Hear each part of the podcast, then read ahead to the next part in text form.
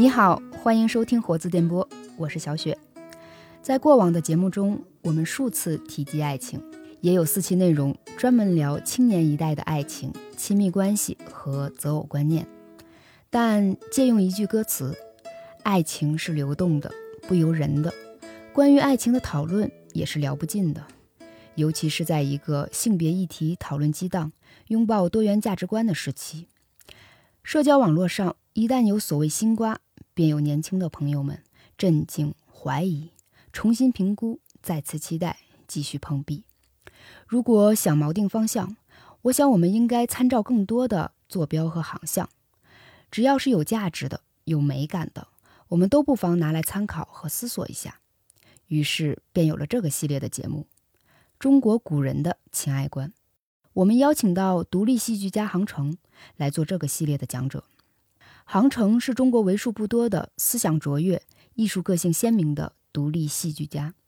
在二十余年的创作过程中，他从《新青年》等初期追求可以在舞台上开拖拉机式的狂热、无所畏惧的表达的作品，创作导演到传奇戏剧《鹅龙书生》，在其中迷茫和转变的几年，是传统文化滋养了他。他在《鹅龙书生》的节目单中写道。旧时中国人的爱情观是有情有义，厮守红尘。我觉得真的挺自由的，挺达观的，挺美好的。知天知地知人知己，情义是自由与约束间的张力，呈现出一种荡气回肠的诗情画意在里面。比照当下被西方异化了的爱情观，当代人在享受所谓自由爱情的同时，不知多了多少痛苦、迷茫和绝望。想要得到救赎吗？你们在西方的戏剧文学中找到过吗？我把这样一个意思编了三个故事，放在一个古代传奇故事里面，它的名字叫《鹅龙书生》。是时候回头看一看，中国人对爱情的体会曾经多么的深刻和美好。这样一段导演自述，恰恰是我们认为他可以讲讲中国古人情爱观的理由。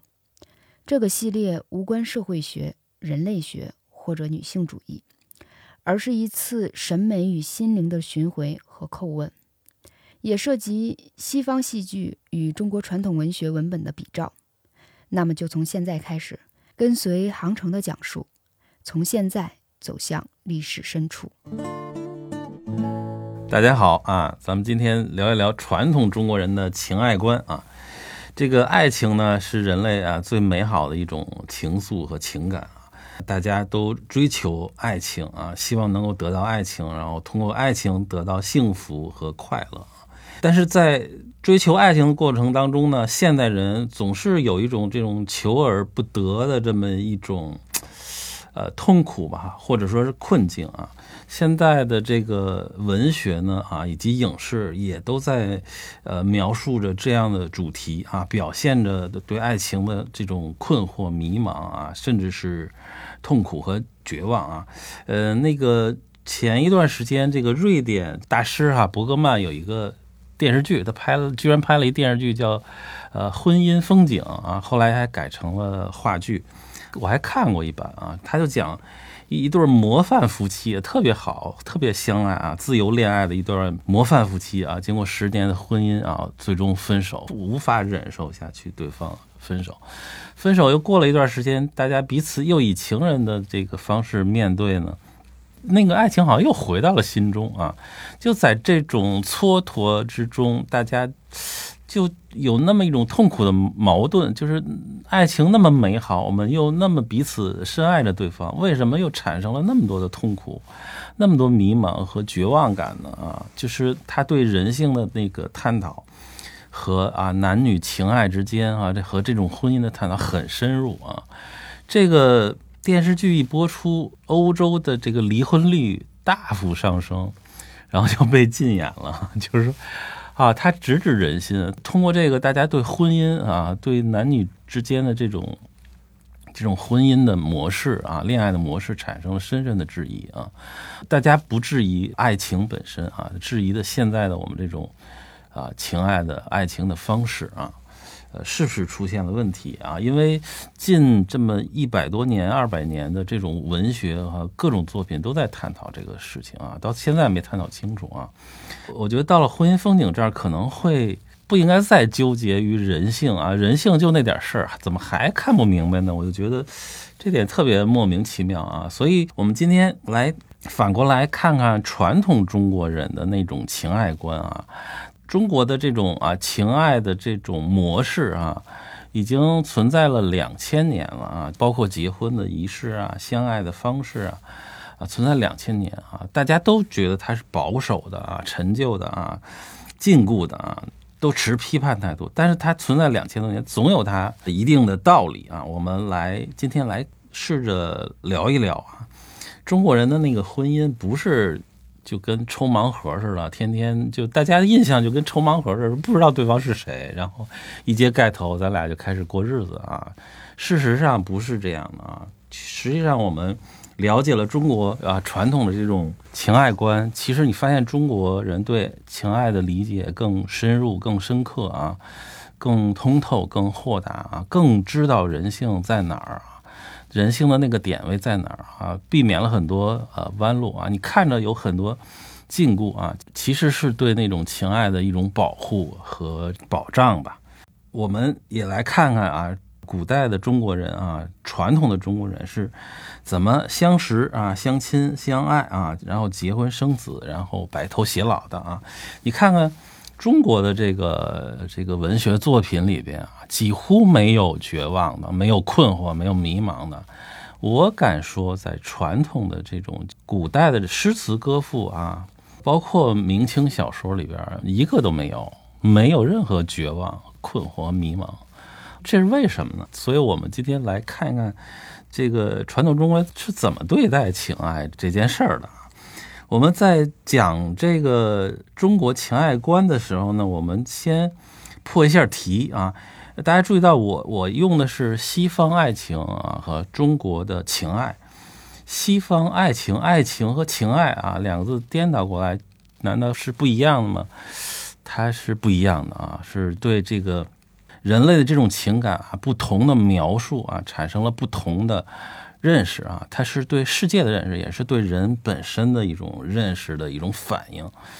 西方呢，爱情啊，西方因为它是这个拼音文字，它本身啊不像象形文字有那么多语义，所以西方文字都要去定义啊。爱情就是一个个体啊，一个生命个体对另外一个生命个体产生的那种美好的情愫和情感啊，就称之为爱情啊，互相爱恋啊。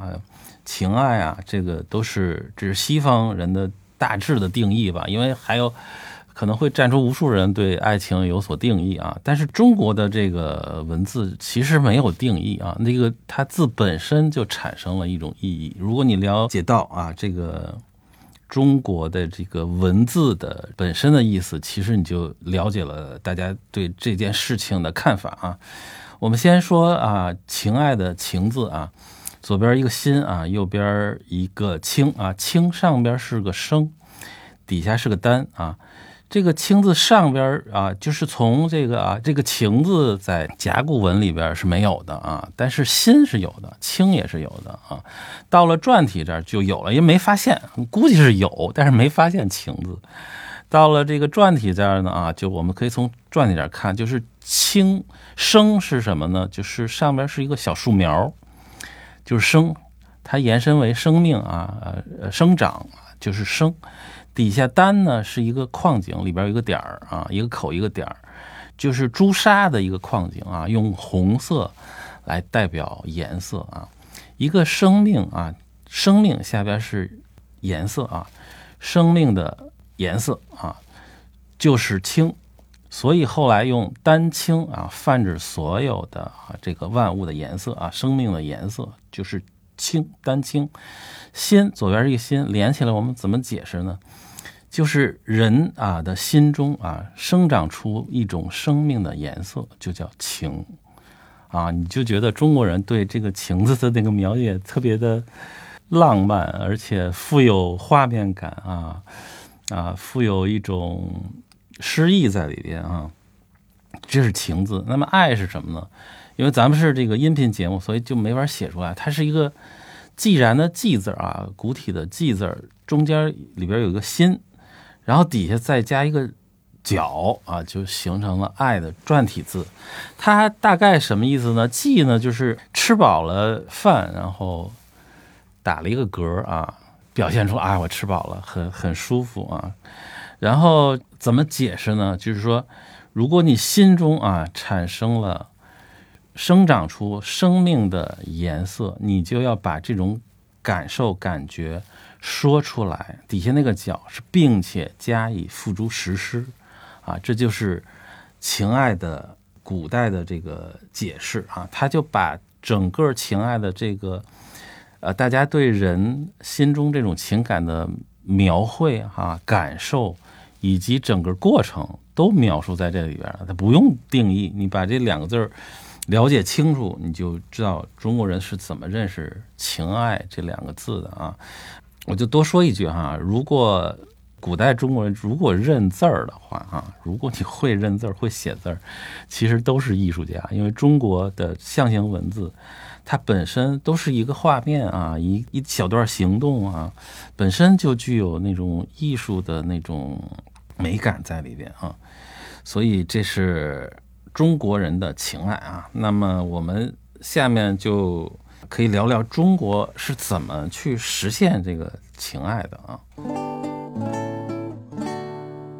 刚才说到这个中国的文学作品里边，从来没有迷茫啊，从来没有绝望啊，从来没有这种痛苦啊。呃，我们选取了啊，就大家都是非常耳熟能详的，大家都知道的那种非常经典的、著名的一些文学作品和故事啊。我这儿列了几个哈，比如说啊，《孔雀东南飞》啊，这是汉代的啊，汉乐府诗啊。呃，《梁山伯与祝英台》这是东晋的啊，《李娃传》《无双传》啊，这这都是唐传奇啊。还有《牡丹亭》啊，《孽海记》《桃花扇》《雷峰塔》传奇，《红楼梦》啊，以及《浮生六记》啊，这后边这几个都基本上明清的啊，明清的作品。还有《西厢记》，这都是明清作品啊，明清写的也有写宋的，也也有写唐的啊。我们通过这些啊，中国著名的这些作品呢，来看一看中国古代。传统中国人是如何相识的啊？是怎么提亲的啊？是怎么结婚的？然后以及婚后的生活是怎样的啊？他们是怎么样白头偕老的啊？我们一项一项咱们聊一聊啊。首先，我们先聊一聊相识啊。呃，人和人啊相识啊，男女相识，无非就这样几种情况啊。一种是啊一见钟情啊，一种是青梅竹马。一种是相处已久，还有一种是所谓从未谋面啊，就是一揭盖头才发现对方是谁的这种呃相识的这种情况啊。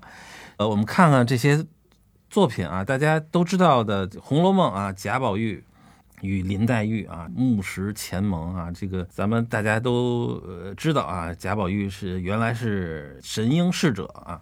林黛玉是绛珠仙草啊，神瑛侍者天天浇灌绛珠仙草，然后结下情缘啊，前世情缘，然后绛珠仙草就决定要以泪水报答这个神瑛侍者的这个恩情啊，所以啊，绛珠仙草啊幻化成林黛玉啊下凡来报答这个神瑛侍者贾宝玉啊，那么他们俩一见面啊。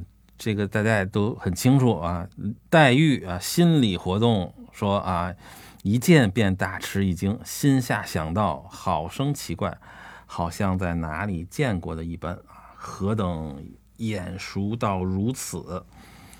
贾宝玉是说出来了啊，说这个妹妹我是曾见过的啊，贾母还说这个又又开始说胡话了啊。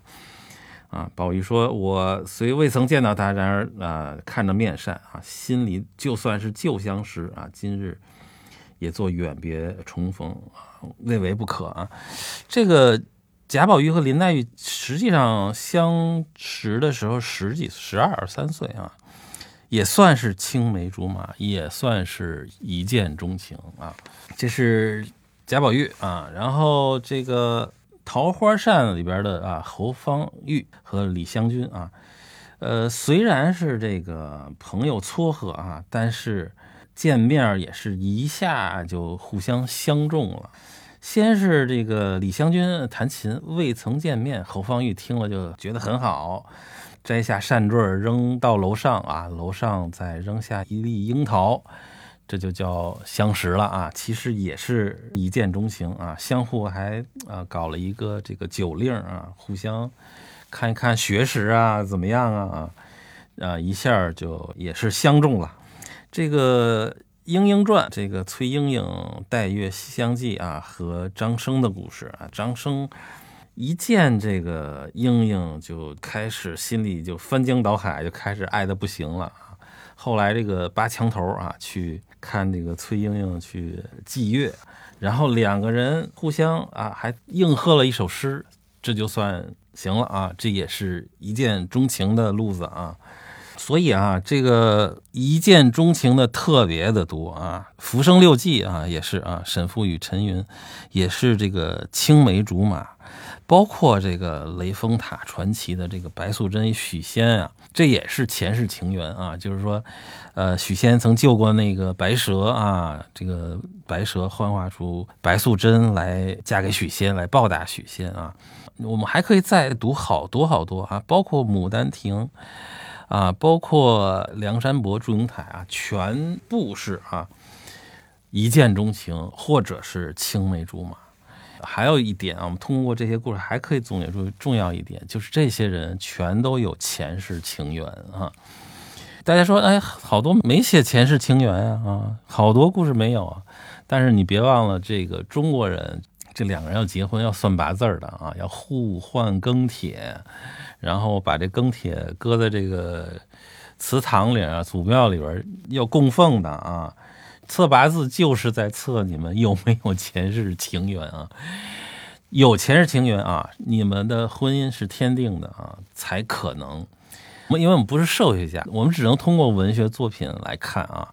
这么多文学作品都在指向一点，就是大家相信。男女之间的情缘是天定啊，是有情缘的啊，而且是一见钟情的。中国古代人对现代人的谈恋爱是完全没法理解的。你们在一起工作三年都没感觉，突然有一次吃饭，你们俩就谈上恋爱了，这是不可思议的啊！你们如果有情缘，其实在一见面哈，也许没有那么夸张的，就是一对眼就行了，但至少在。最初就互有好感，互相情投意合的这个苗头就出现了啊！当然了，中国古代人也没有机会去谈恋爱啊，呃，他们也不相信所谓谈恋爱，所以中国古代人没有谈恋爱的过程啊，只有相识的过程啊。这个还有一种啊，所谓的从未谋面，其实是很少见的，很鲜见的啊，也许。呃，在一些农村里边是有的，但是最常规的，比如说一个男子啊，在某个场合啊，比如说七夕啊，比如说正月十五，这是女子都可以出来逛花卉的啊，包括这女子也不是天天在家都在家待着啊，就是有时候是可以出来的啊。包括去拜庙啊，这些文学作品都有很多啊。这些时候，一个男子如果看到一个女子觉得很好，然后会找人打听她的家里边的情况，然后会去找媒人去提亲。提亲的时候，你要拿着礼物去提亲的时候，女子要在楼上或者隔着窗户或者隔着屏风，要观察你的仪态哈，你的谈吐是否靠谱。是要看的，是要看的啊！从未谋面那种，是也是你不能说没有啊，是比较极端的一种情况啊。这个相处已久，古代人就没没有什么相处已久，因为大家不会一起工作。只有现代人才会说啊，日久生情啊，说在这办公室恋情也好，还是同学也好啊，相处很久会产生出恋情啊，在古代几乎是没有的啊。呃，唯一的就是说。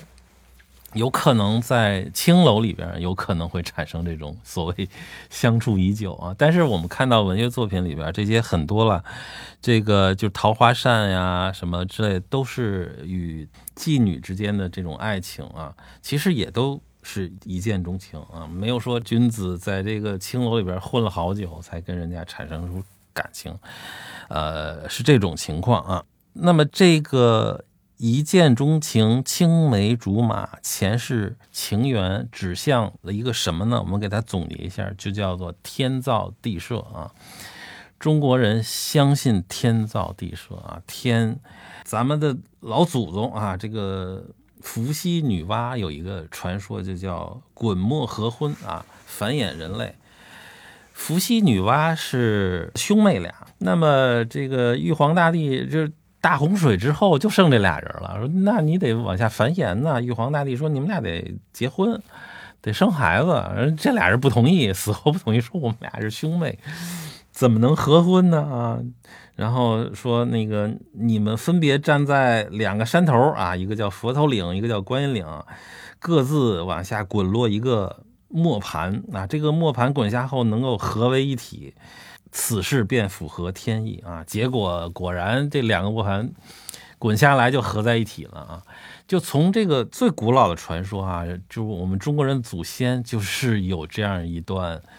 你必须符合天意的这么一种设定啊，你们的婚姻才成立啊。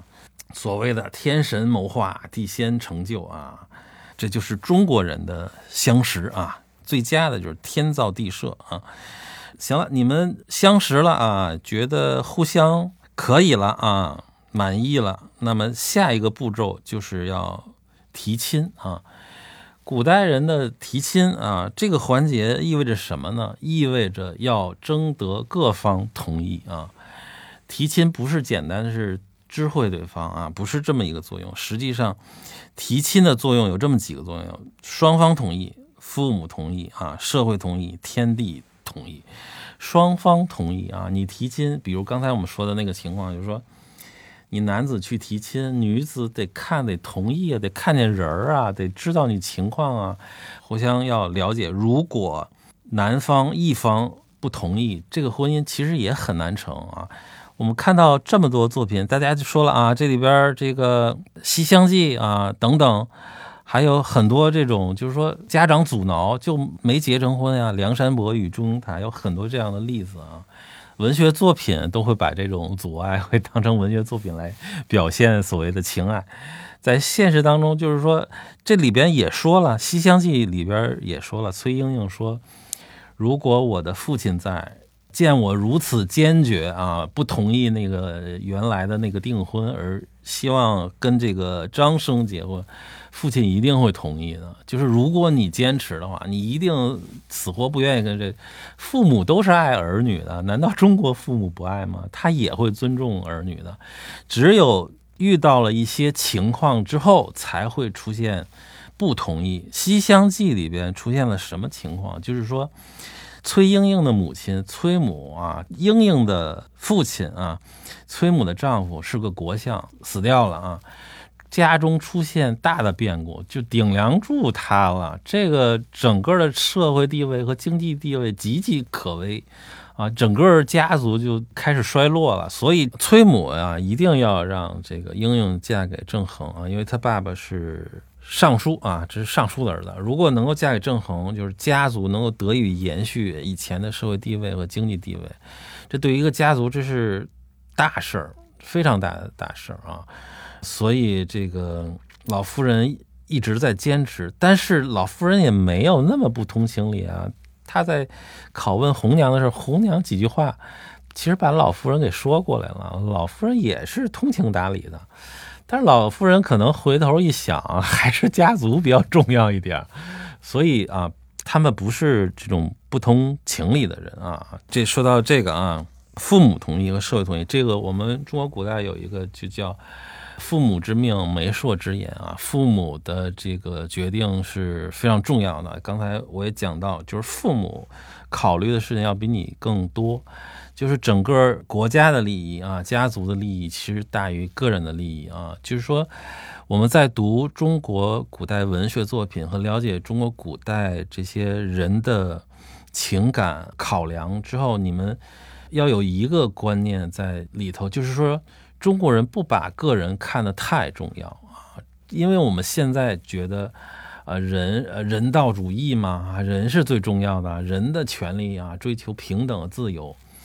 在中国古代的观念里，你个人并不重要啊，家族利益还有国家利益啊，天下的利益那都是比你大的啊。天道，你们永远要记住，天道大于人道啊，这是每个人也都明白这样的道理，而且是一个。法定的道理啊，人人都懂，人人都遵守的道理，这是跟现在最大的不同。读古代文学作品，一定要装着这个概念去读，你才能理解那里边的人为什么那么干，那么行事。你有什么可重要的？死都可以，何况一段姻缘啊？为了家族利益，牺牲就牺牲掉了。当然，这些作品在呼唤那些美好的爱情，所以才会出现啊。崔母啊，老太太这样的所谓反面角色，其实让我一说，你们就能理解崔母为什么会阻止他啊。父母同意，一个最重要的考量就是，呃，门当户对啊。门当户对怎么讲呢？其实现在婚恋里边也有这一块考量。这个东西不是势力，其实它是从社会角度考虑的。门当户对的这种考量是双方的感情进入婚姻之后，它的稳定性最大。它不是考虑你个人情感，它是从社会的更大的角度来看啊。家庭稳定、社会稳定是最重要的啊。个人你那点，刚才我说的，你个人那点东西不重要啊。就是哪怕没那么合适啊，那大家就劝你忍了。为了大局利益，你要了解古人这一点的东西，你就能够接受这一点啊。这就是门当户对啊。我就觉得现在的这些这个社会学家应该去做一个调查，因为我看过一个不太官方的一个调查，就是那种不是自由恋爱的，就是这种。非自由恋爱的配对的那种幸福率不比这个自由恋爱的低，甚至还高啊！虽然不是很那个什么，我我我希望社会学家做一做这种调查啊，它不一定低，不一定低，因为别人都替你考虑过了。呃，我们接着讲这个啊，双方同意，父母同意啊。什么叫社会同意？社会同意，我们就是说媒妁之言。为什么媒人的？也很重要，媒人是什么作用啊？那时候分官媒和私媒，媒人就代表着社会的意志，它代表了社会的道德等等一系列的考量啊，去来看待你们婚姻。